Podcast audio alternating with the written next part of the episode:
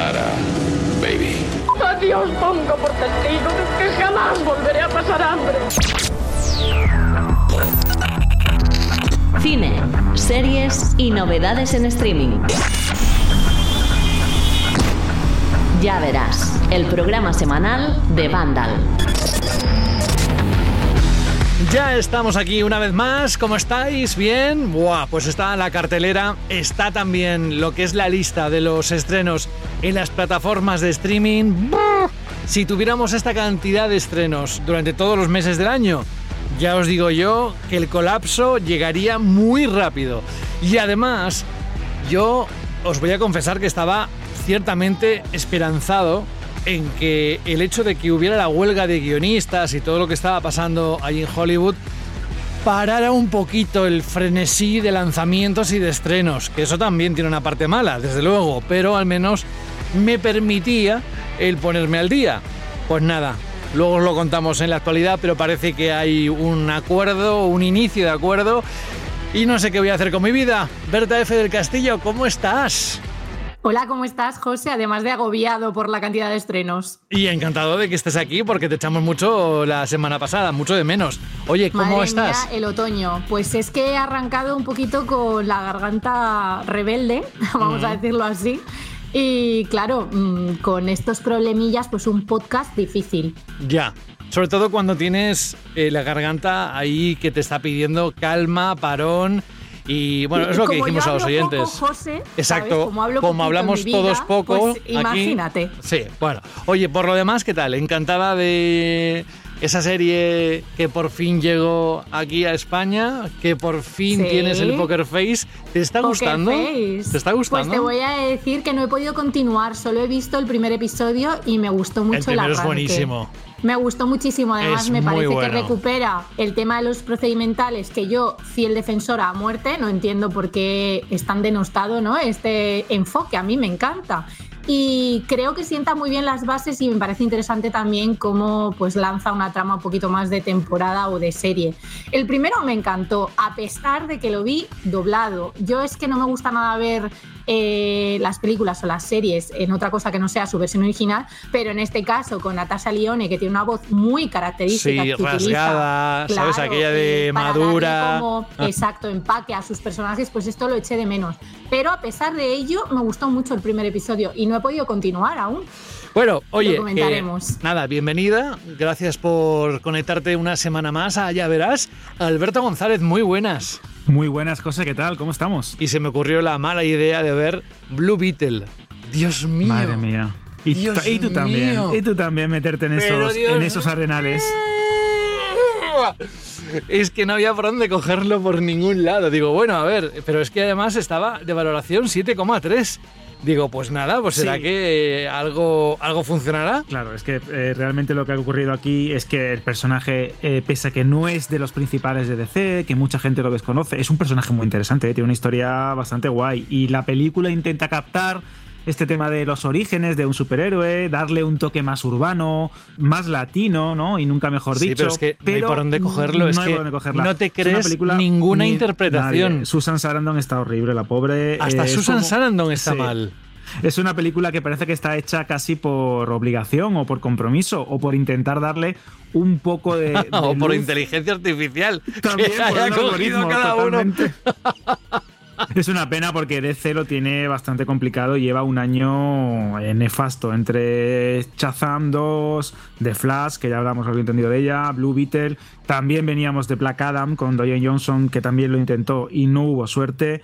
Vamos a ver Aquaman 2, que también, como hemos visto en Ya Verás, tiene sin lugar a dudas un trasfondo y unos problemas durante el rodaje que parece que eh, podríamos decir que anticipan otro posible batacazo para DC, pero no olvidemos que la primera sigue siendo la cinta de mayor éxito de este universo, que Jason Momoa eh, mueve taquillas, mueve oleajes, mueve y realiza maremotos en las carteleras y vamos a ver si parece que encauzan algo, porque James Gunn, Peter Safran y toda la directiva de Warner tiene con este universo un verdadero problema. Hombre, tiene uno bien grande, sobre todo si va a seguir por esta, por esta línea. Bueno, os lo vamos a contar también os digo que va a ser muy interesante a final de año, Berta y Alberto, el hacer nuestra lista de lo que más nos ha gustado y lo que más nos ha decepcionado o aquello que nunca hubiésemos, si fuéramos los que ponemos la pasta, nunca hubiésemos invertido en una película así. Pero bueno, lo que sí que vamos a invertir, al menos nosotros, es, bueno, ya hemos invertido un montón de trabajo para traeros todo lo que es el contenido de hoy, de la edición de Ya Verás, pero también queremos que vosotros y vosotras invirtáis un tiempo con nosotros, que lo pasemos juntos. ¿Os apetece? ¿Sí? Pues venga, vamos. Ya verás. Os ponemos al día, vamos a repasar las novedades de las distintas plataformas de streaming y de cine. Vamos a hacerlo como siempre, Netflix, el primero. Por la cantidad de novedades que tiene. Una de ellas, ¿quién mató a Jill Dando? Did you kill Jill Danvers? She was so polished. Ojo so- que ya te lo dijo la inteligencia artificial del programa la semana pasada. Como digas en la palabra, un euro a la hucha. Tú mismo. Es que estoy muy asustado porque es que, ¿qué digo? Docu, guion, espacio, serie. ¿Sabes para que no me lo, que pasó la semana anterior, Berta? Que como dijera docuserie, va a tener que poner un euro en la hucha. Entonces, ya igual tú y yo nos ¿eh? vamos a cenar con todo lo que con todo lo que meta. Pero aún estrella Michelin como poco, ¿no? Porque teniendo en cuenta el ritmo de docu series que está estrenando Netflix, Dale, creo dale. que vamos, vamos a ese ritmo. De hecho, esta que llega, esta que, has dicho, José, ¿Quién mató a Jill Dando? Que llega el 26 de septiembre a Netflix. Es una serie documental, ya prometo que no lo vuelvo a decir, sobre el impactante asesinato en el 99 de una querida presentadora de televisión. Un crimen que a día de hoy sigue desconcertando a los expertos y al público por una serie de razones que obviamente no vamos a desvelar. Así que bueno, ya sabéis, si sois amantes del, true crime y os gustan este tipo de casos, otra nueva pieza que señala Netflix. Pues sí, una estrella de la televisión que la ves en, bueno, presentando y demás, y dices, "Oh, pues tenía que ser una de las potentes, de las de peso dentro de la programación del, del canal. Y además el nombre es curioso, Jill Dando. Dices, es, es inventado. No, no, no, es cierto. Pues ahí está, en Netflix es la primera propuesta que os ponemos encima de la mesa para que sepáis que se estrena esta semana. Y otra es esta. La maravillosa historia de Henry Sugar, que oíais no era ni más ni menos que Benedict Cumberbatch. Esto es complicado de decir, ¿eh? Sí, puedes decir también el Doctor Extraño, ¿no? Que yo También. creo que está mimetizado fácil. con el personaje, es mucho más fácil. Bueno, a ver, Pues sí. Sherlock, Alberto. O que Doctor Sherlock, o Sherlock, sí, sí. O, o Tenía, tenía que hacer ese apunte. o Smaug, que también es mi, mi dragón preferido del, del mundo del Señor de los Anillos y del Hobbit. Pues el 27 de septiembre llega este mediometraje de Wes Anderson, que aparte de nuestro queridísimo Benedict Cumberbatch, también tenemos a Ralph Fiennes, a Del Patel, a Ben Kingsley, un reparto impresionante que adapta un cuento de Roald Dahl sobre un hombre rico que oye hablar de un gurú, es una historia muy curiosa, que puede ver sin abrir los ojos y decide, pues obviamente, aprender su técnica. ¿Para qué? Pues para hacer trampas en el juego.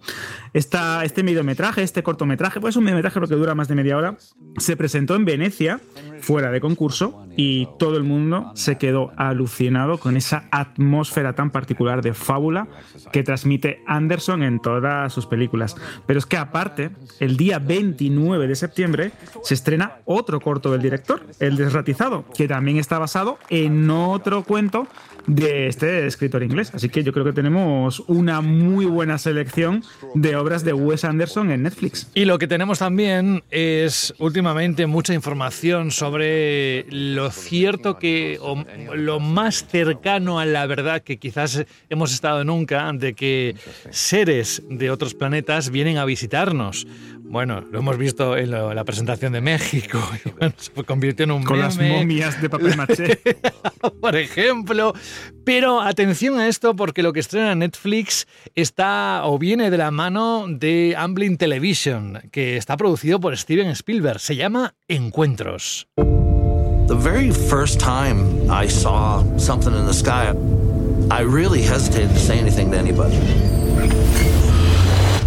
Solo viendo el tráiler Yo creo que va a estar muy bien, ¿no? De hecho, eh, en el- la sección Cineforum, ya la habréis visto, obviamente, en la descripción del programa, tenemos un mini especial sobre este tipo de, de temas. Sobre todo, obviamente, enfocado al, al cine y a todas esas presencias alienígenas, todo ese género que hay alrededor de los avistamientos ovnis, las adopciones y precisamente esto el día 27 de septiembre en Encuentros, que se llama esta miniserie documental, nos van a contar eso, avistamientos masivos durante los últimos 50 años, declaraciones de personas que aseguran haber visto uno de estos renombrados fenómenos aéreos no identificados, entrevistas a expertos, a conocidos ufólogos, a científicos. La verdad es que es muy interesante y podríamos decir que es verdad, y esto es cierto, por qué ahora hay tanto interés, porque hay tantos documentales sobre este tema. Bueno, bueno, quién sabe, quién sabe. Lo que sí os puedo decir es que este en concreto está especialmente bien producido, porque como bien ha dicho José, viene de la mano de Steven Spielberg, de Amblin Television, su productora centrada en estos temas para streaming y televisión. Nada, nada, lo que tiene que hacer Estados Unidos es abrir el área 51 y, Y que entremos todos ahí, ¿no? Sí, ahí, y que podamos verlo y, y puedan explicarnos, pues mire, este, este señor con esta cabeza tan grande nos vino hace unos años y aquí está. Y esto, otro- así, eh, bueno, sería un éxito terrible y no va a ocurrir nunca. Voy a dejar de soñar. Vamos a otra de las ficciones. Si es que lo anterior era ficción, pero esto sí que es una ficción seguro, además de una saga de Konami muy querida como Castlevania. Buscamos a alguien llamado Belmont. Ese es el capullo desagradecido. Decidme qué sabéis sobre ese vampiro, Mesías. Castlevania Nocturna, o como se diga. Sí, el 28 de septiembre regresa una de las sagas más legendarias de esta empresa de desarrollo de videojuegos, que es Konami, es Castlevania. Seguro que recordaréis que Netflix ya en el pasado nos había ofrecido diferentes entregas y temporadas de lo que muchos, y esto podríamos decir que no hay demasiado debate, consideran una de las mejores adaptaciones de un videojuego a la pantalla. En este caso, la ficción sigue a Richard, que es un descendiente de la familia Belmont, y es el protagonista o se ha visto en uno de los icónicos videojuegos de la saga como Symphony of the Night o Castlevania Rondo of Blood. Ya sabéis, una serie de animación con todo ese universo de vampiros y seres sobrenaturales de Castlevania el día 28 de septiembre en Netflix. Pone aquí en el guion Alberto, ¿os gustan los dramas de supervivencia? Digo, pues entonces id al supermercado y tratad de hacer la compra de la semana con 50 euros. Veréis qué drama. Exactamente, o intentar ver qué factura eh, se paga este mes, ¿no? Haciendo Me río. un juego bastante chungo. Me río por no llorar. En fin, vamos a otra, otro estreno el 29 de septiembre llamado Nowhere.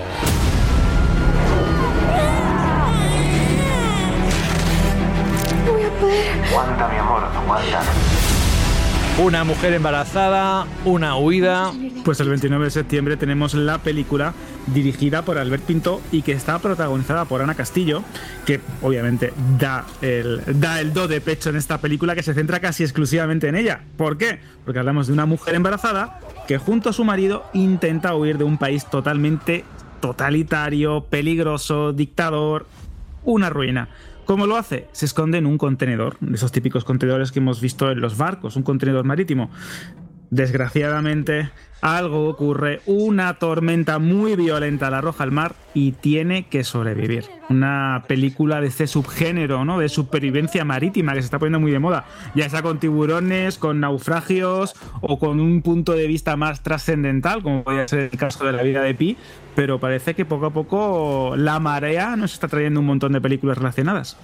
Pues sí, y hablando de supervivencia, ¿os habéis enterado de las últimas noticias de los planes futuros que quiere imponer Prime Video? Bueno, pues luego os lo vamos a contar en la actualidad, vamos a repasar ese gran titular que está dejando mucha polémica atrás de sí y ahora nos centramos en lo que trae la plataforma de novedades.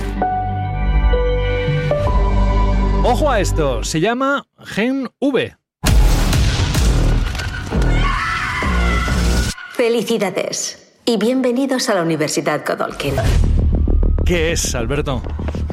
Pues el gran estreno de la semana, el gran spin-off de The Boys, la serie de mayor éxito de Prime Video, o una de las de mayor éxito, que seguro que recordaréis que nos lleva a este mundo de superhéroes totalmente pirados, de corporaciones que intentan exprimirlos y convertir el crimen y la salvación en un negocio. Pues en este caso tenemos el spin-off. ¿Y de qué va Gen V o de qué va Generation V o como lo queramos llamar?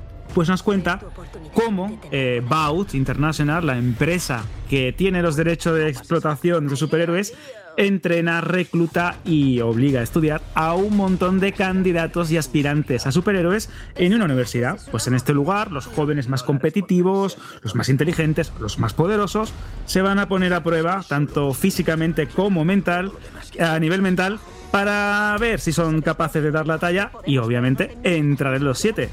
¿Qué es lo que ocurre? Pues que aquí hay algo más. Esta universidad no es oro todo lo que reluce. Y no os voy a contar más porque a la sección final, en la sección final de Ya Verás, os haré una crítica que también tenéis disponible en Vandal Random. Simplemente os digo que apuntéis la fecha, 29 de septiembre, vuelve The Voice con un episodio triple. Esto es algo que hace mucho Amazon. Sí, y dobles la sesión que luego tendremos en Cineforum. Por un lado lo que comentábamos antes y ahora esto que acaba de decir Alberto. ¿Nos cambiamos de plataforma? Así, hacemos un saltito, pues nos vamos a HBO Max. ¿Os acordáis la escena en la que un pedazo bicho se come un transatlántico, bueno, un yate, y luego Jason Statham es capaz de pararlo con su pierna? ¡Volved todos a la base! ¡Podéis llegar! ¡No te tengáis!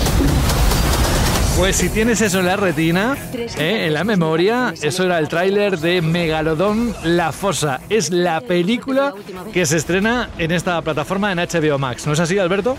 Exacto, hablamos de la secuela de ese gran éxito de 2018 que nos contaba cómo un tiburón prehistórico conseguía sobrevivir en las profundidades del océano y obviamente se escapaba liándola, ¿no? Pues aquí ya no es que haya un solo tiburón, es que hay muchos. Y ya no solo hablamos de megalodones, también de un sinfín de criaturas prehistóricas, porque como cualquier buena secuela debe demostrar, hay que aumentar la apuesta, hay que subirlo todo y si no lo doblas, lo triplicas.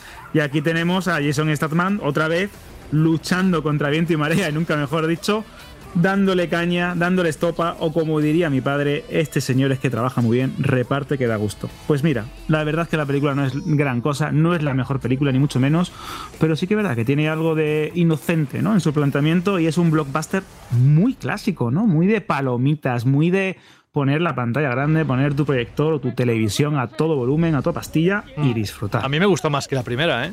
A mí también me parece tan mala que incluso se- que me parece tan mala que incluso es buena, ¿no? Como que da la vuelta, Bueno, es eso. gira y es entretenida. Pero mira, fíjate, siendo lo que es, mucho mejor que Blue Beetle, pero muchísimo mejor. Claro, porque no te engaña, ¿no? Porque dice, mira, mi propuesta es esta. Yo no te voy a contar nada de otro mundo, te voy a meter tiburones, te voy a meter bichos, te voy a meter un reparto que es verdad que es bastante carismático y te voy a adaptar una novela de ciencia ficción que en su momento vendió muy bien en una secuela que, bueno, pues vas a disfrutar. y de hecho, pues eso, eh, no ha sido tan, tan, tan exitosa como la primera parte, pero aún así algo tiene esta película, que es verdad que es coproducción en China, pero en el mercado asiático es que lo ha reventado. Ha logrado recaudar más de 390 millones de dólares en todo el mundo, con un presupuesto de unos 100, 120 aproximadamente, que no está nada mal. Mientras no se convierta en un sharkanado y todo lo que Bueno, supuso Exacto, eso. todo lo que supuso, toda la moda esta de películas de Asylum que se generaron a raíz de, de Sharknado y, y todas las variantes, que no había pocas, ¿eh? Exacto. Berta, ¿estás eh, disponible? ¿Estás lista? Estoy ready, claro que sí. Venga, vamos.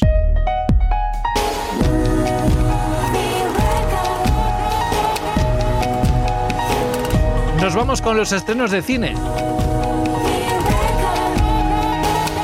Esto va creciendo en líneas, ¿eh? el guion, porque hemos visto que algunas semanas, evidentemente, son más flojas, pero la cartelera está que se sale, empezando por esto. Cuando empezó la guerra, ellos me protegieron. Me cuidaron mejor que ningún humano.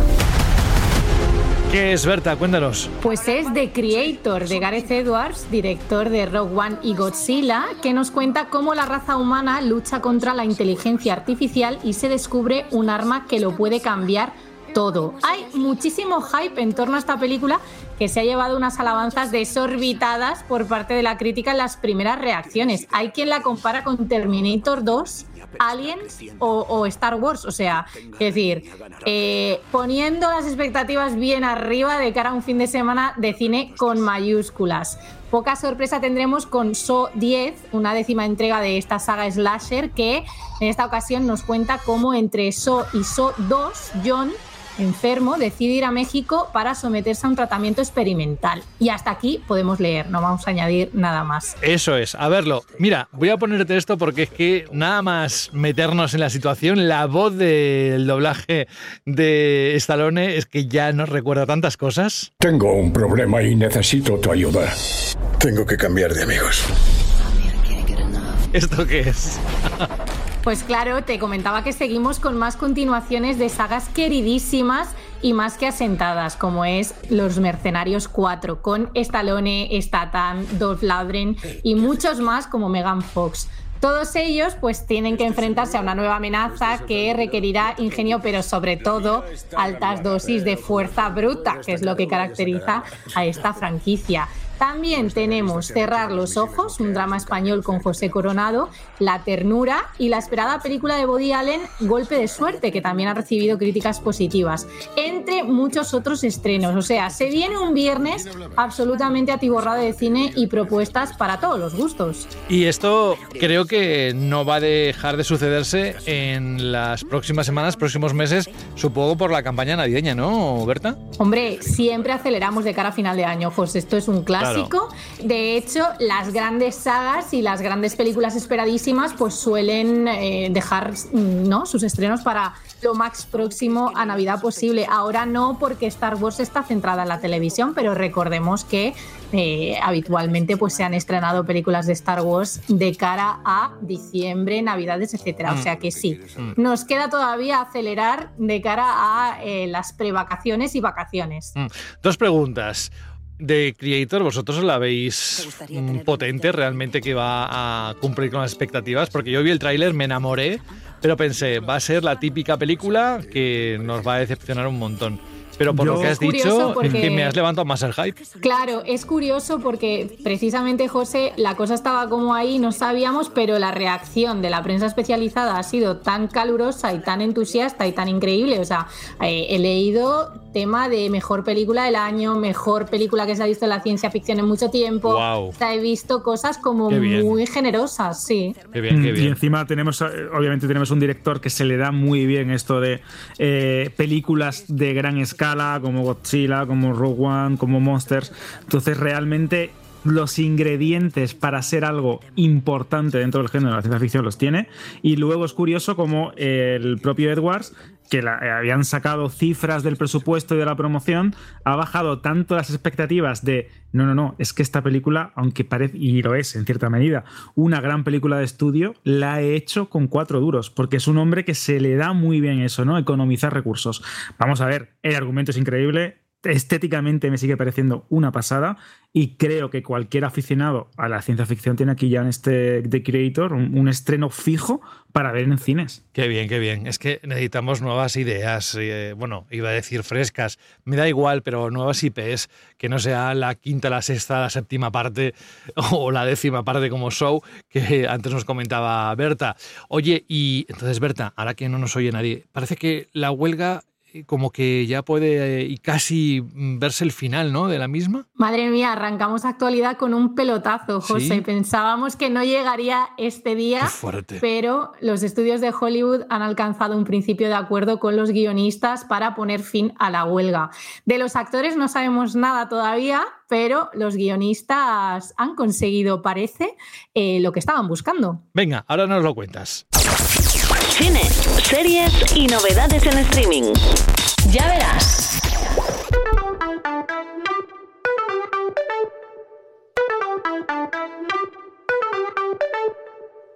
Seguís diciéndonos que os gusta mucho esta parte, eh, yo lo comparto totalmente y es que, por ejemplo, esta noticia que vamos a abordar ahora al principio, pues tiene su miga y además está recién horneada, acaba de salir, no estaba ni en la escaleta que preparó Alberto este fin de semana, con lo cual cuéntanos detalles que podrían darnos la esperanza de que esto ya tiene un fin cercano.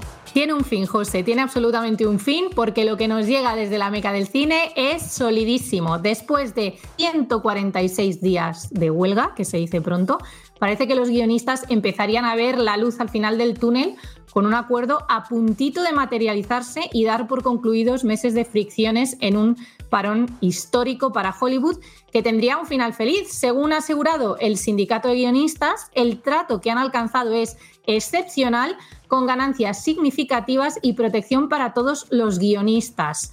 Así, tras cinco días de negociaciones, se ha esbozado un trato ante el que los miembros del sindicato han de votar esta semana, pero no se esperan sorpresas. Es decir, es algo que está casi, casi asegurado. Hasta que no se concluya en firme, eso sí, no van a trascender los detalles. O sea que, bueno, quizá para cuando publiquemos el podcast se van a saber ya más cosas, pero en líneas generales se habrán conseguido mejoras en las condiciones de trabajo control del uso de la inteligencia artificial en la escritura de guiones y una revisión de los beneficios que reciben los guionistas en función de las cifras de audiencia de cara a los próximos tres años. O sea, todo lo que se está planteando es de cara a los próximos tres años.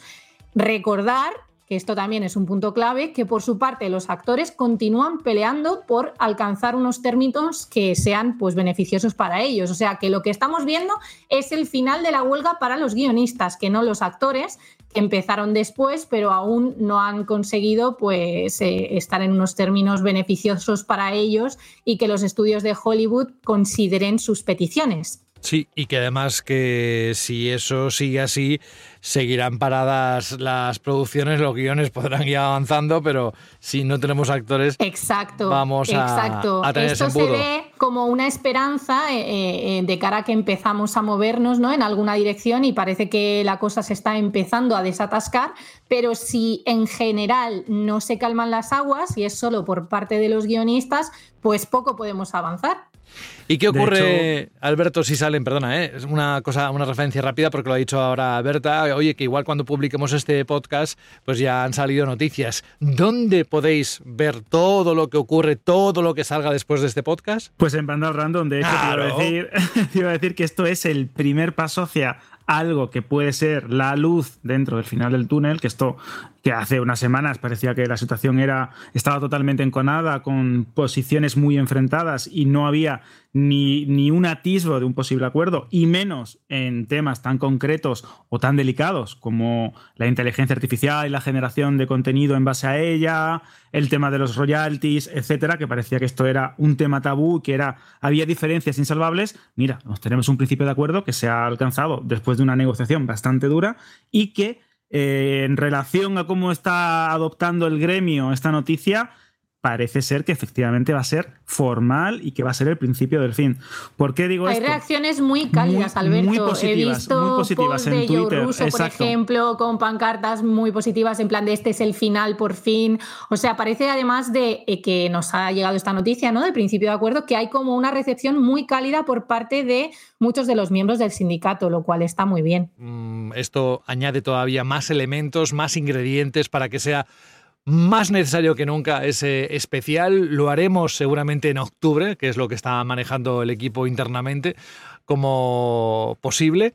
Y bueno, eh, si ocurren algunas eh, situaciones más, pues como decía antes muy bien Alberto, todo lo tenéis en Vandal Random, que ahí sí que hay un equipo constantemente en la web actualizando lo que va ocurriendo en esto y otros temas de este sector. Nos vamos a otra noticia. Por cierto, antes de entrar a esta noticia, que sepáis, y esto por si le sirve a alguien, ¿eh? nosotros aquí hablamos hace uno o dos programas de la serie The Offer la oferta, que explica un poco cuáles fueron las vicisitudes, por decirlo de alguna forma, que rodearon la producción y grabación de la película El Padrino.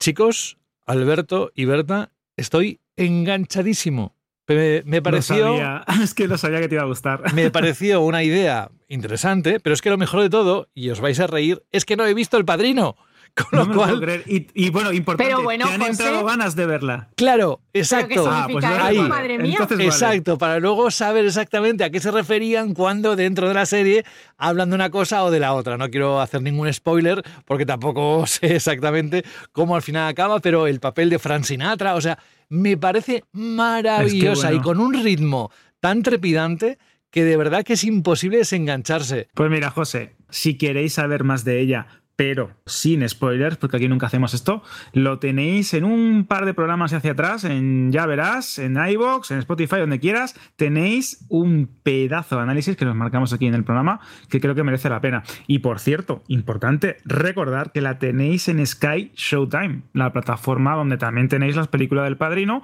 porque hablamos de Paramount, que es la que pone el dinero y la que pone también el servicio. Y Poker Face, que es la que hacía mención Berta, hace también dos programas. Esto lo decía, me acordé del padrino, porque parece ser, Berta, que Guillermo del Toro quería convertir Star Wars en el padrino, ¿no? Me parto con esta noticia, me parece una fantasía tremenda. Eh, nos llega de hace un poquito, porque no es algo que esté sucediendo ahora mismo. Viene de esa época en la que Lucasfilm pues, eh, se puso a hacer brainstorming loco y ahí lo llevas. Guillermo del Toro eh, habría estado planificando una película sobre Java de Hutt y su imperio mafioso. Mm, esto nos llega de la mano del guionista David Goyer, que ha confirmado que escribió un libreto eh, de una película de Star Wars encabezada por el mencionado antagonista, eh, con Del Toro al frente como director. Poco después, el propio Guillermo del Toro lo confirmaba a través de su cuenta de Twitter mencionando pues, esa entrevista de David Goyer. Y esto me parece tremendo porque dices, eh, eh, tendrían que explorar, ¿no? Eh, dedicando una película entera a Java el Hutt. Pues seguro que sí, a que sí, Alberto. Por supuestísimo. De hecho, fue bastante curioso porque estábamos, cuando nos enteramos de la noticia, que era un rumor que se venía, eh, venía dando vueltas desde hace muchísimo tiempo, de esta época, como bien dice Berta, cuando Lucasfilm exploraba un montón de películas, quería hacer la famosa, el famoso pitch ¿no? de Zack Snyder de los siete Jedi salvando un pueblo, que era como los siete samuráis, pero adaptado de cierta manera, y al final esto se acabó convirtiendo en Rebel Moon, la película que se va a estrenar en Netflix a finales de año, una película en solitario de Boba Fett, algunas ideas alocadas que fueron pues poco a poco reubicándose en series y en otras películas de Lucasfilm y de hecho Guillermo del Toro y Goyer presentaron una idea que era a priori muy original, que era contar un poco ese imperio mafioso de Jabba el Hutt, ese eh, universo especial de mercenarios, cazadores de recompensas, de mafiosos galácticos en el borde exterior de la galaxia. Y fue muy curioso cómo se dice también ciertas ideas acabaron siendo reutilizadas en la miniserie de Disney Plus, el libro de Boba Fett, porque de que hecho, así es si la os mezcla fijáis- que es, Alberto, Claro, claro. os- si así os es fijáis, esa cosa extraña. es como un. Exactamente, es como una, una cosa sobre Boba Fett, pero realmente sobre los Hat, una cosa sobre no sé qué, que al final es algo de Mandalorian, es como un pastiche. Y la idea, a priori, repito, era muy interesante, pero vamos a ser honestos. ¿Esto daba para una película o habría No. funcionado mejor como una antología sobre villanos de Star Wars? Que quizás ese habría sido. Mira, eso es buena idea, Alberto. Claro, Vamos a escribir habría- a Lucasfilm. A Arroba. Lucasfilm, perdonad. Hola, eh, tengo la Tenemos solución para vuestro brainstorming de hace unos añitos. Verás, te voy a mandar el esquema, besis. Nos presentamos con unos libros y unos muñecos. Allí les contamos la historia. Oye, me encanta, Berta, cómo recurre a los recursos seguros que los tiene más que claros. Mm, Debería ser así, ¿verdad, Alberto? Y claro, ¿qué le Hombre, va a, qué que le va a decir a Alberto? La habíamos tenido Alberto y yo, porque Alberto y yo eh, Súper nos, efusivos, ¿eh? nos Esto es verdad. escribimos efusivamente sobre varias cosas, pero sobre Star Wars te lo puedes imaginar, ¿no? Entonces yo vi este tweet y lo primero que hice fue mandárselo a Alberto y poner, eh, ¿qué me estás contando? Eh, ¿Qué es esto? No me lo puedo creer que hayan confirmado que se barajó, pero de verdad, en serio, una película sobre Jabba el Hutt, ¿sabes? Entonces habíamos tenido esta conversación nosotros como muy invested. No Y te Alberto, arriesgas, no poco, te arriesgas, poco no. friki, Alberto, poco friki, y lo que primero dijo, tengo un libro donde creo que... Me encanta cuando hace eso, Alberto, ¿sabes? Me encanta. Cuando yo le escribo con una cosa de Star Wars y él me dice, ¡oh, pues yo tengo! Y digo, pero si es que ¿cómo no lo vas a tener, Alberto? Es que, ¿sabes? O sea, mi reacción es, claro, claro que tienes un libro de esto, por supuesto. Vamos a pasar a otro tema eh, y cogiendo un poco tu reacción de hace un momento que decías, pero ¿qué me estás contando? Para lo que nos hemos encontrado con respecto a los planes futuros de Prime Video. Y además que vuelve otra vez a resurgir, mm, iba a decir viejo, nuevo debate sobre eh, que lo que se está emitiendo por Internet cada vez se asemeja más al modelo antiguo de televisión, ¿no? Entonces, bueno, esto tiene que ver con Prime Video y su intención, Alberto, de incluir anuncios en mitad de sus películas y series, que necesitan que tengamos un momento para levantarnos ahí a la nevera o qué. Es muy fuerte porque las plataformas de streaming llegaron pues para revolucionar la manera en la que consumíamos entretenimiento, la forma en la que se presentaba el contenido, la manera de disfrutar nuestras series y películas preferidas y poco a poco esas plataformas de streaming que parecían la panacea absoluta en el mundo del entretenimiento están repitiendo todos los vicios, todos los formatos de la, de la televisión tradicional. Y es muy curioso como Amazon, que parecía un poco ajena ¿no? a, esta, a esta guerra de eh, suscripciones con anuncios, como las que ha presentado Disney, como las que también tiene Netflix y como la que también presentará HBO Max en unos meses, pues parecía como un poco ajena a todo esto y ahora resulta que se confirma que a partir del 2024 la plataforma Prime Video incluirá anuncios en series y películas. Importante destacar que no habrá subida de precios, es decir, la membresía que pagamos eh, a nivel anual o mensual no va a subir, pero sí es cierto que lanzará un plan alternativo para evitar esta publicidad. Si os fijáis, en Prime Video es una, es una plataforma que eh, vamos a decirlo así, está muy jerarquizada. Puedes incluir diversos paquetes, puedes añadir canales, ¿no? Como ellos los llaman, de Metro Goldwyn Mayer, de Star eh, o AMC, y tú vas sumando poco a poco, pues dos euros, un euro, a lo que sería tu, tu oferta o tu suscripción mensual o anual. Pues aquí vas a hacer lo mismo. Si quieres evitar estos anuncios, tendrás que pagar 2,99 euros adicionales todos los meses. A ver, a mí esto me parece eh, un error comercial, primero, anunciarlo de esa manera, porque fue mediante nota de prensa, explicando que primero será en Estados Unidos y que luego en 2024, más adelante en el año, sin dar ningún tipo de ventana de lanzamiento, llegaría a otros países como España, México, Francia, Italia o Australia, por poner un ejemplo pero tampoco sabemos nada más. Y esto ocurre justo cuando tienes a tus dos principales series del año, de Continental y Generation V, eh, estrenadas o a punto de estrenarse, y cuando el año que viene también tienes el esperadísimo estreno de la segunda temporada de Los Anillos de Poder. Esto creo que puede llegar a ser un error, pero estamos viendo que a la gran mayoría de plataformas este tipo de movimientos de publicidad suscripciones muy, entre comillas, low cost, porque no es verdad este, esta, este tag o esta etiqueta que le quieren poner eh, las compañías, están funcionando y están consiguiendo abrir mercados que antes eran pues de nicho o eran muy complicados eh, de conquistar. En el caso de Netflix le ha funcionado para conseguir más suscriptores, en el caso de Disney también, y parece ser que en el caso de Prime Video, si todo va como ellos planean, pues habrán hecho sus cuentas y les servirá. A mí me parece un auténtico error y yo estoy bastante enfadado porque si tú pagas una suscripción para evitar precisamente este tipo de problemas, ¿no? O este tipo de situaciones incómodas, que a nadie le gusta ver un anuncio antes, durante o al final de una película o una serie, pues ahora nos quitan también otro de los placeres o de las cosas más interesantes que tenía el streaming a día de hoy. También es como lo venden, Alberto, porque mm, eso de que aseguren que su objetivo es tener una cantidad significativamente menor de anuncios que la televisión lineal y que otros proveedores de televisión en streaming, me parece echarle una cara tremenda. Quiero decir, eh, todos sabemos que lo que están haciendo es seguir una tendencia que habían iniciado otras plataformas de streaming, de la que parece no podemos escapar, y los pasos se están dando en la dirección de todos aquellos que efectivamente, como comentaba José antes, se quejaban de que el streaming no dejaba de pues, dirigirse en la dirección de la tele de toda la vida, ponernos anuncios y punto.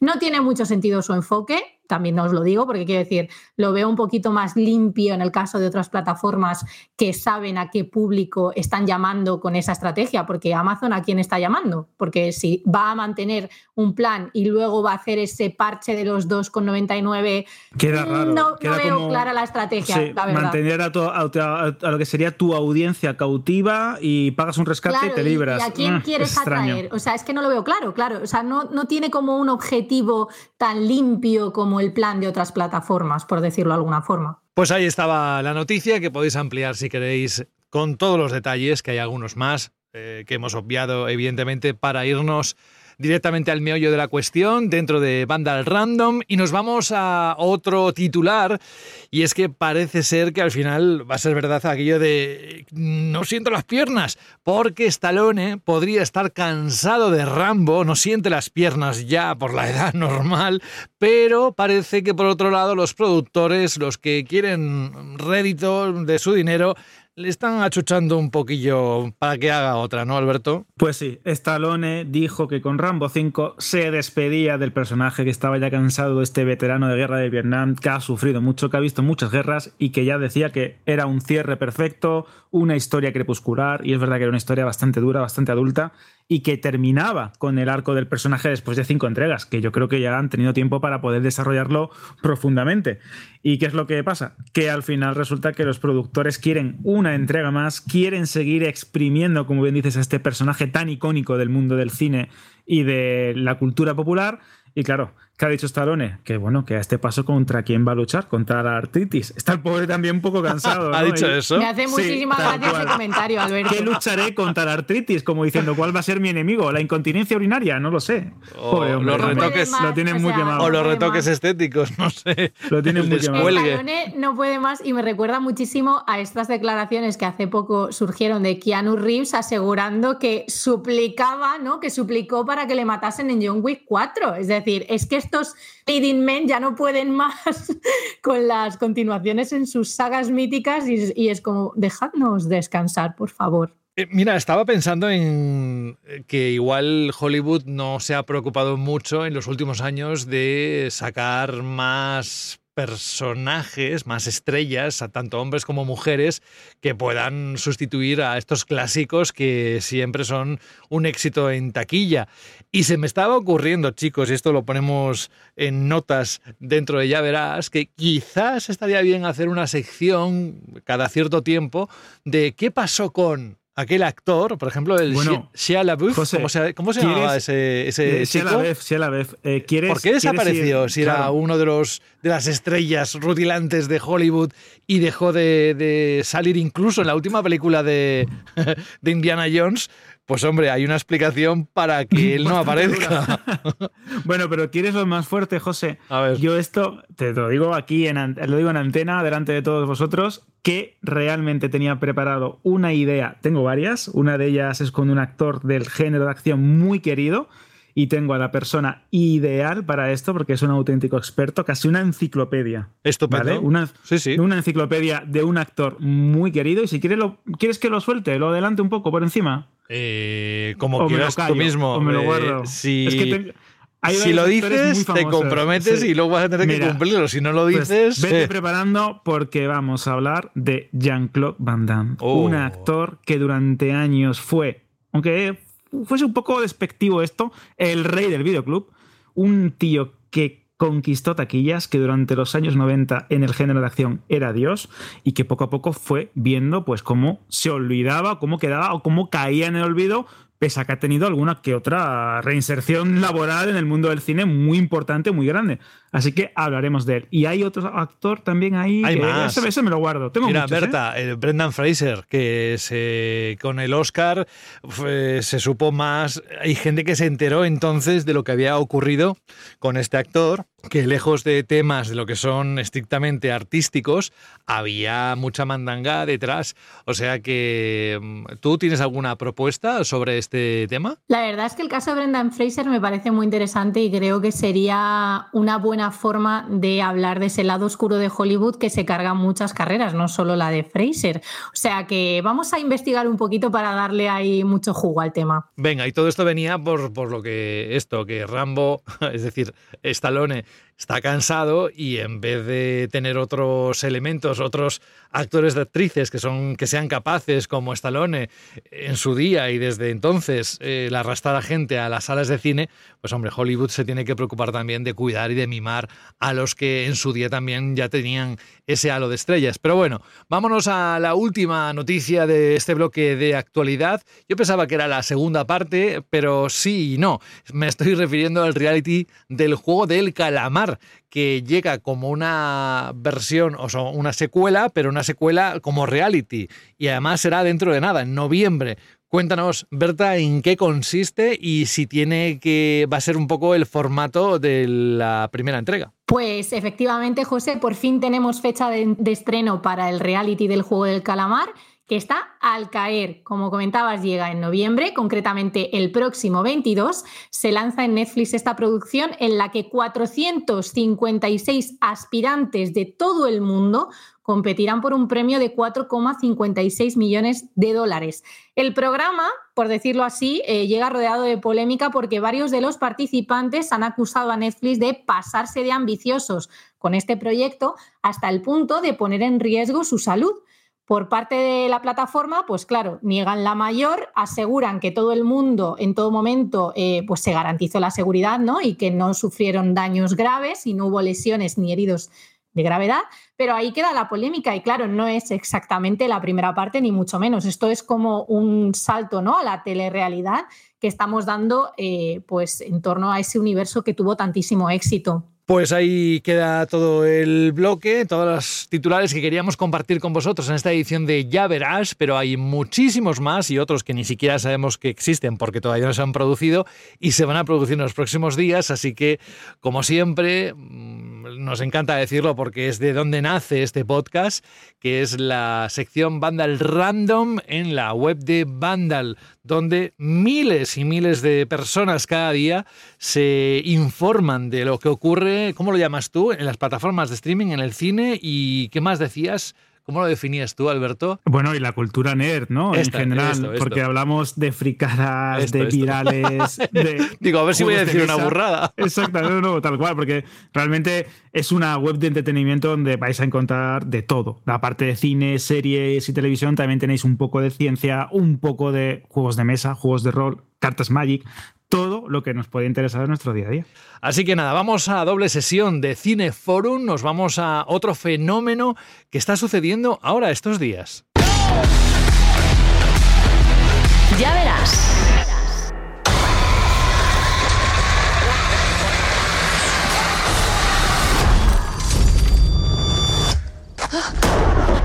Si recordáis de la semana pasada, una de las novedades que comentaba Alberto que se, era una de las importantes dentro de Disney Plus es esta producción de Hulu que a través de Star se cuela en el catálogo de Disney Plus. No es ni más ni menos que la película Nadie te salvará. Y que dijimos, solo por el sonido, ¿sabes? Que contaba Alberto que era una mujer, que, bueno, eh, ahora nos lo explica él un poco más bien el argumento, pero que se le cuela un alien en casa. Y entonces, a partir de ahí, pues dije, mmm, para mí, ¿eh? dije, mmm, esto puede tener buena, buena pinta. Y resulta que es una de las películas que le he dado prioridad estos últimos días para ver y la he visto. Y luego me, me, cuenta Berta y Alberto que se está convirtiendo en un auténtico fenómeno en las redes sociales. Vamos a, a ellos, ¿os parece? ¿Qué está pasando con Nadie te salvará? Pues es muy curioso, José, porque estamos ante cómo una buena campaña de marketing que precisamente no te cuenta nada de la película te puede ayudar a convertir un estreno en una plataforma de streaming, como en este caso Disney Plus, con Nadie te salvará, en algo que es una película de evento. ¿Cómo consigues esto? Soltando un tráiler muy enigmático que te deja caer que obviamente vas a ver una película sobre invasiones extraterrestres o en este caso de abducción en concreto, ¿no? El género de abducciones extraterrestres que es diferente a la típica invasión general y global o más destructiva como en el caso de Independence Day y al mismo tiempo vendes una experiencia de terror en unas en unos meses, en unas semanas que se conoce como la spooky season, como el momento en el que ya empiezas a calentar, ¿no? Eh, motores de cara a Halloween y, funciona. Que dicho también, esto, la gente que lo vea va a estar polarizada entre aquellos que les ha encantado y aquellos que dicen, mm, no sé dónde veis que esto sea un fenómeno. Exacto, exacto. Es que de hecho, eh, como eh, comenté en la crítica que la tenéis disponible en, en Vandal, en Vandal Random, eh, porque pudimos ver la, película en, en adelanto, nos, nos la ofreció Disney, es una cinta que no te va a dejar indiferente. Y creo que esta es la definición perfecta. ¿Por qué? Creo que la cinta, pues como obviamente te hemos comentado aquí y hemos debatido aquí, te habla de una chica que intenta impedir ser abducida por unos extraterrestres, tiene una chica que, por cierto, es Kathleen Denver, que hace un papelón impresionante porque ya es muy, muy buena, es súper empollona, es una gran película. Dub Sick, la serie sobre el fentanilo y los opiáceos, también es muy buena, también la tenéis disponible en Disney, también hace un papelón ahí en ella.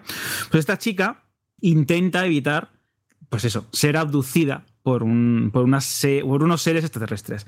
¿Qué es lo que ocurre? En mi opinión, la película que juega con lo que sería el género home invasion, ¿no? ese momento en el que algo entra en tu casa y tú se lo impides a cualquier precio, eh, tiene un primer tercio o tiene unos primeros 15, 30 sumando un poquito 40 minutos que son poco menos que excelentes. Y cuando digo poco menos que excelentes es porque me parece una muestra de virtuosismo, de autoría a la hora de dirigir una película y de demostrar que puedes contar una historia sin necesidad de diálogos o de eh, ofrecer demasiada información al espectador o atiborrarlo ¿no? en, este, en este ámbito para construir una historia que, en mi opinión, naufraga a la mitad de la película y hacia el final pues se desinfla porque parece más obsesionada en presentar un giro de guion, en presentar una nueva escena de acción o un nuevo eh, peligro para la protagonista, que en lugar de contar una historia coherente. Sí es cierto también que lo que sería la evolución del personaje, su trasfondo, su pasado, que es muy importante en esta película, queda muy bien contado, pero muy mal narrado. Esto puede parecer una contradicción, pero si os fijáis, hay una serie de elementos que se repiten a lo largo de la película, que más allá de contarnos cómo esta chica lucha contra estos seres o intenta evitar ser eh, abducida por un platillo volante, hay una especie de leitmotiv o de elemento, un nexo de unión que te hace, en cierta manera, justificar estas acciones que va tomando la chica, pero al final naufraga. ¿Qué es lo que ocurre? Creo que esto aquí es opinión personal y, podríamos decir incluso que me la juego, ¿no? Teorizando sobre ello. Creo que esto era una gran idea para, para algún corto o un mediometraje que de alguna manera se fue extendiendo hacia convertirse en una película y que puede que también entraran, pues eso, ¿no? Los, las labores de la producción, las presiones de los estudios, para intentar construir algo mucho más vendible o más comercial. También es curioso cómo eh, su director, que es eh, Brian se esfuerza, y esto en mi opinión también pues, le da un poco de caché a la película, en darle eh, toques de otras películas o de otras obras maestras en muchas de ellas sobre el mundo de los extraterrestres o el mundo de las abducciones. Y es que está de moda también, lo que decíamos antes, Alberto, es que está... Eh, ha venido en el momento oportuno, ¿verdad? Sí, sí, sí, sí, sí. Creo que es un tema que no pasa nunca, que la curiosidad humana por saber si somos los únicos en, el universo, nunca dejará de estar ahí. Y precisamente ahora, con todo esto de lo de Estados Unidos, con eh, lo de México y con lo que se está hablando, pues hombre, eh, sabemos que es un género, el de ciencia ficción extraterrestre, es Berta, que siempre eh, levanta pasiones. Por eso yo la prioricé, yo soy uno de ellos, yo levanto la mano, yo culpable. A mí me encanta también, José, la verdad. Solo la ficción, también todo lo que está sucediendo en la actualidad en torno a los aliens me tiene realmente interesada y estoy deseando ver ese documental que avanzábamos antes que llega a plataformas. Em, o sea que sí, en la ficción, en la ficción y en la realidad estoy a tope con los aliens. Pero como dice Alberto, a lo largo de la historia ha habido películas que han marcado un punto de inflexión, han sido un referente del cual luego eh, quizás las producciones como esta, Nadie te salvará, beben ¿no? de esas fuentes, Alberto. De hecho, hay una muy evidente que sucede casi a los primeros minutos del metraje, que es Encuentros en la tercera fase, que es la gran película de ciencia ficción dirigida por Steven Spielberg, que ya, que ya es decir, que se estrenó en el 77 y nos cuenta la historia de eh, Roy, era el protagonista, que estaba encarnado por Richard Dreyfus, y su obsesión por este tipo de, de, ovnis, ¿no? Por este tipo de encuentros con seres extraterrestres y cómo un avistamiento eh, fortuito mientras estaba trabajando y volviendo del trabajo acaba marcando eh, su vida. Obviamente, pues es una historia mucho más dramática, eh, relacionada con el divorcio, con una ruptura familiar. De hecho, es una película bastante dura que yo en su momento interpreté,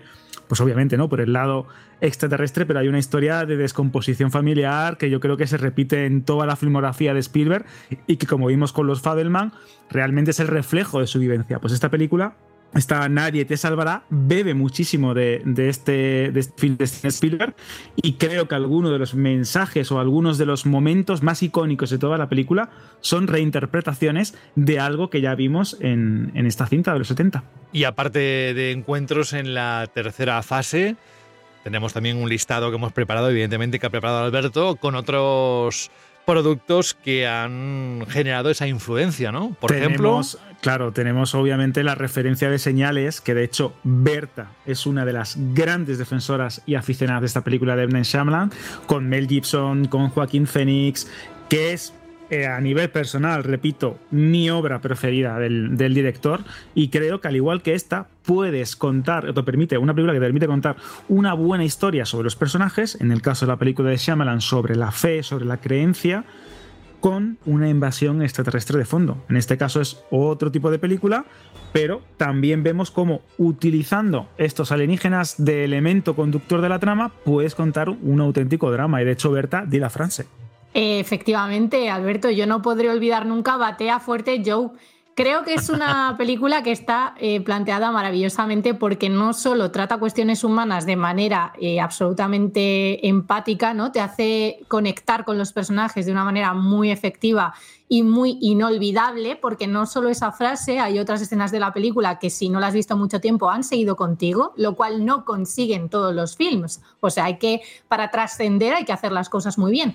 Pero esto lo hacía muy bien y también hacía muy bien lo de mantener la tensión. Es que es una película sobre extraterrestres que de verdad te mantiene al borde del asiento todo el tiempo y se guarda la baza, ¿no? La gran revelación de cómo son esos visitantes eh, no se desvela hasta muy avanzada la película hace al final. Y esto es súper importante porque lo que hace es que construye esa tensión en tu mente. O sea, es tu propia cabeza la que, la que está ¿no? lanzando ese miedo en torno a lo desconocido, eh, recopilando todos los elementos propios de ti, ¿no? de lo que a ti te hace estar como aterrado y tener como esa tensión. Lo hace genial, se amalan en señales y eh, esa apuesta tan sencilla, ¿no? el batea fuerte Joe, me parece súper efectiva y súper, pues eso, trascendental, algo no tan sencillo. De hecho, Berta, ahora que comentas esto de mantener la tensión o ofrecer como digo en la crítica, cuando muchas veces menos es más, es uno de los errores de Nadie te salvará, porque precisamente rompe esa regla llegado a un punto de la trama para mantener la atención del espectador con un ritmo muy frenético, muy endiablado en su historia, pero a costa de perderle el miedo ya no solo a las criaturas, sino a toda esa atmósfera que ha sido construyendo durante la, primera parte. Una película muy atmosférica, José, que también la comentábamos la semana pasada, es Fuego en el Cielo.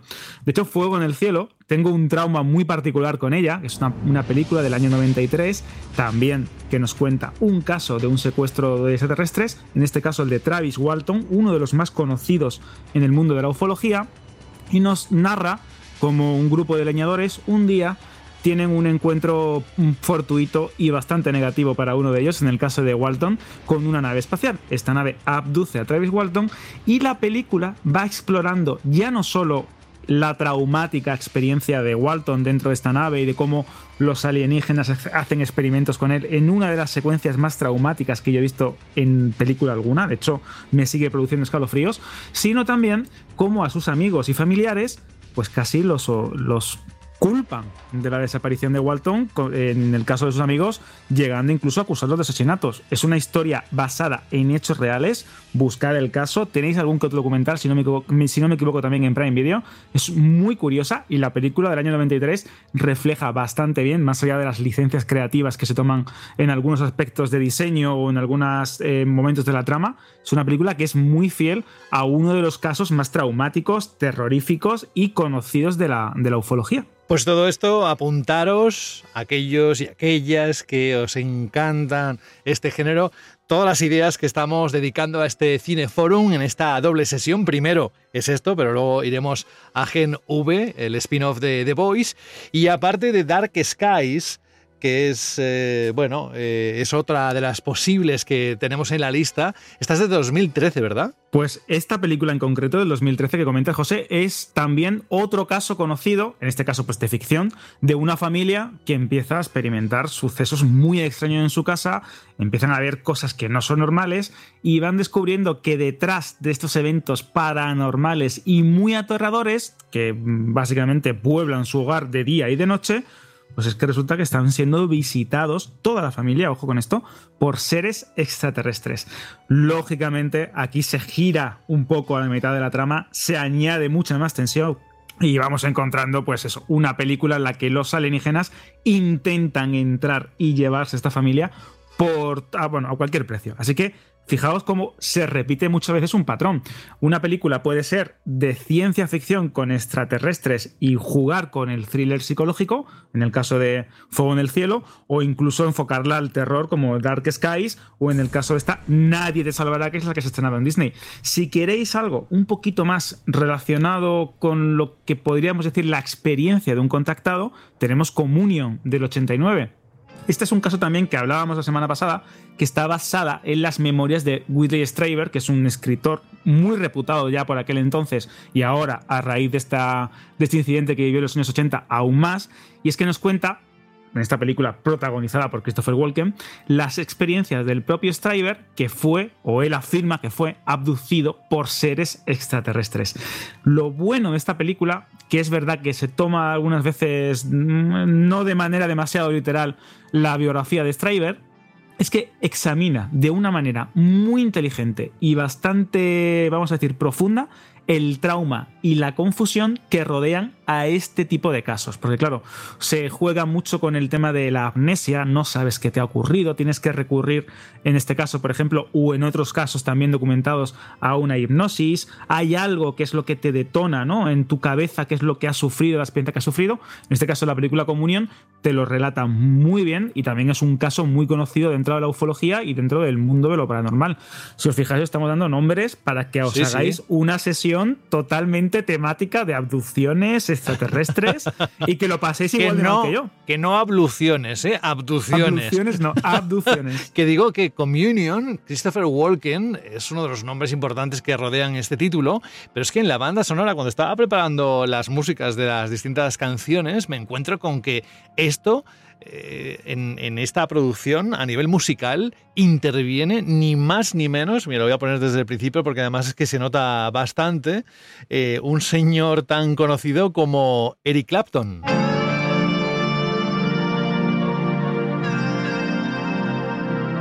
O sea que en su día tuvo que ser una de las importantes, ¿no?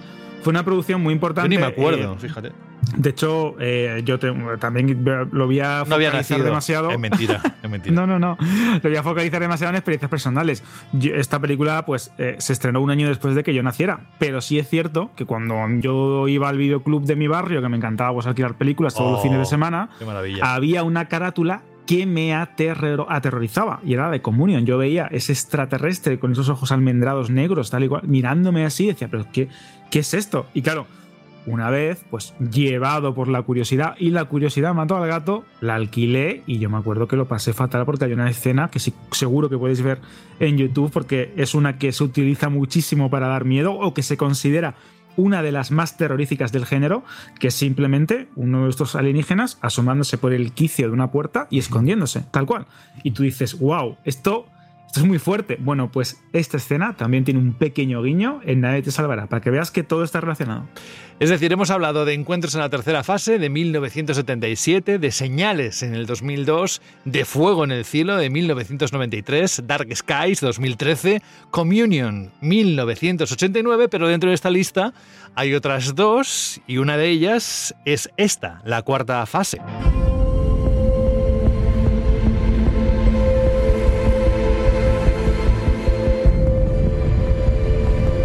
¿Y esta por qué la destacarías? Pues porque el planteamiento de esta película es muy original. Habéis visto que casi todos suelen ser o películas que ficcionan un hecho real, basado en hechos reales, otras que intentan coger un hecho que puede ser traumático como una abducción y lo llevan al género del terror, pero es que en este caso, en la cuarta fase del 2009, se nos intenta vender toda esta película como un documental. Fíjate qué curioso, utilizan la técnica del documentario, el documental falso, para contarnos pues cómo una psicóloga empieza a trabajar una serie de misteriosas desapariciones en un pueblo de Alaska que no le cuadran. Dice, ¿cómo es posible que en este pequeño pueblo tan remoto haya tantas desapariciones? Pues obviamente porque hay extraterrestres aquí jugando, ¿no? entre los bosques. Y efectivamente nos va contando cómo esta psicóloga va descubriendo un misterio aún mayor, cómo con testimonios, con vídeos, eh, phone footage y, y documentos de entrevistas, audios, poco a poco se va construyendo una historia que nos va relatando un misterio relacionado con las abducciones que es muy, muy terrorífico. Es cierto que no es una película especialmente explícita en esto de mostrar o de atiborrar al espectador con cosas similares. Esto de alienígenas sabemos cómo son, pero sí es cierto que tiene escenas muy, muy, muy terroríficas y alguna de ellas, también lo puedo decir, bastante traumáticas. Pero si queréis una película de misterio relacionada con este tema, pero sin entrar en los habituales clichés del género, tenemos The Forgotten, que es una madre obsesionada por buscar a su hijo pero aquí viene lo importante, recordarlo, porque ella sabe que tiene un niño, pero no puede demostrarlo, como que algo o alguien ha borrado todos sus recuerdos. Y no quiero contar nada más porque la premisa de la película es bastante buena. sobre todo. Julian Moore, que hace un papelón realmente y se le da bastante bien. Oye, ¿qué es de Julian Moore? Porque últimamente no la he visto ni en series ni en pelis, o igual soy yo, ¿eh? que, que no he estado visionando nada con respecto, pero a ella, pero vamos que su trabajo eh, cuenta con un montón de títulos, tanto no solo películas, sino también series. Vale, pues eh, esto es un poco lo que querías contar alrededor de Nadie te salvará y un poco esa influencia, porque eh, es lo que alguien decía y no recuerdo quién, y esto no sé si está de acuerdo también Berta, que ahora con la globalización, con el acceso a Internet, que es muy difícil decir que algo es original tuyo, porque tienes acceso a tanta información, a tantas referencias, a tantas cosas, que aunque sea de forma inconsciente, igual has absorbido algo y luego lo, lo canalizas en creatividad que no es digamos, no la puedes aislar y decir es totalmente original, porque detrás de ti ya ha habido tantas influencias, ¿no? En la música, en el cine, en, todo esto. En fin, muy interesante. Gracias por esta primera sesión de Cineforum, Alberto. Y nos vamos ya para acabar con aquello que ya nos contabas, nos adelantabas en la sección de novedades. Y es precisamente... Os estarán pasando muchas cosas por la cabeza. ¿Este sitio es para mí? ¿Encajaré? Pero os aseguro que vemos algo en vosotros. Algo que puede que ni vosotros veáis, ni con visión de rayos X. ¿Tú crees que tendrá una recepción parecida a The Voice? Alberto.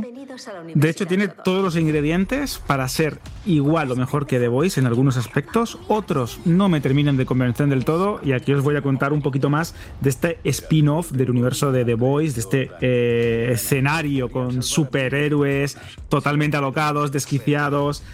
Imaginad por un momento, que esto va a ser un poco un ejercicio de, trabajo por vuestra parte, queridos oyentes, porque sí, tenemos una subversión de lo que sería el género de superhéroes.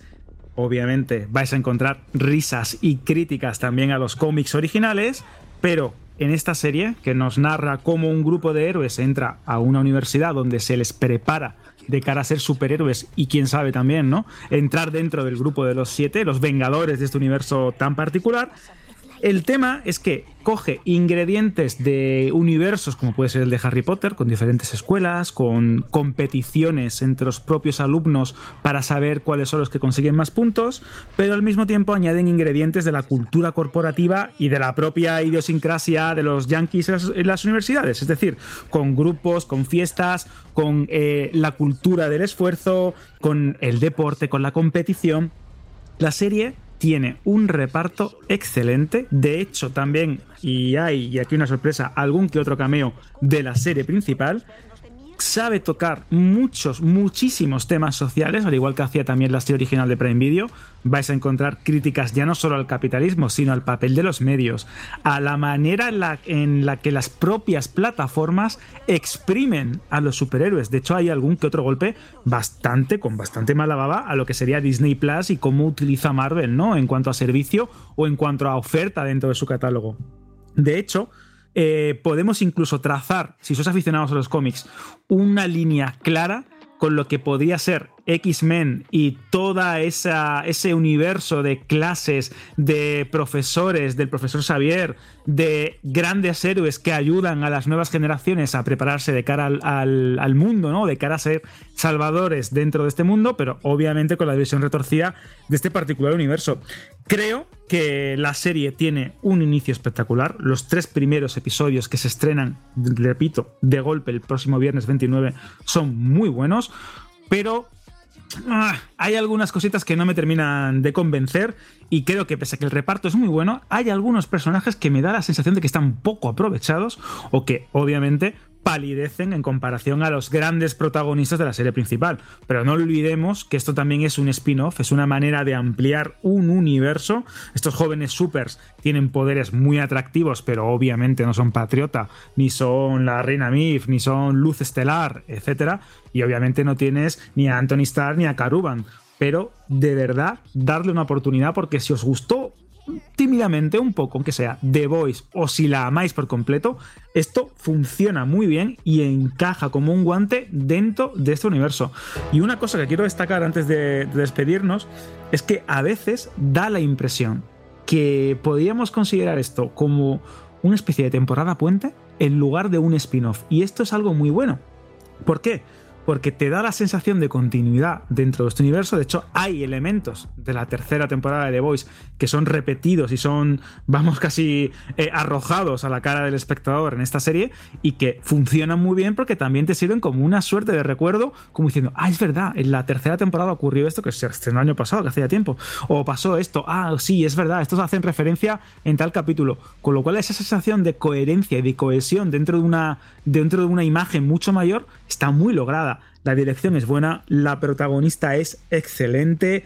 Creo que, más allá de las estrellas invitadas, de lo que nos cuenta y de la manera que nos cuenta, una historia de superhéroes jóvenes en una universidad, pero con un misterio aún mayor y con grandes corporaciones detrás de todo esto, creo que va como un guante y que a día de hoy, que estamos ya saturados del género de superhéroes y que consideramos que es una fórmula realmente muy agotada o muy explotada por parte de algunas compañías como Marvel, DC o Warner, como comentábamos al comienzo del programa, este tipo de series o películas de superhéroes que son totalmente gamberras, que se saben reír de la fórmula, que se saben reír de todos los clichés, todos los personajes que os podéis imaginar de este tipo de, de, cintas y de proyectos, creo que son muy, muy, muy bienvenidas y que además, si os gusta, vais a reíros un montón porque vais a decir, he entendido esa referencia, lleváis razón, y qué mala leche se gastan los guionistas de, Prime Video. Así que dale una oportunidad porque creo que es muy recomendable.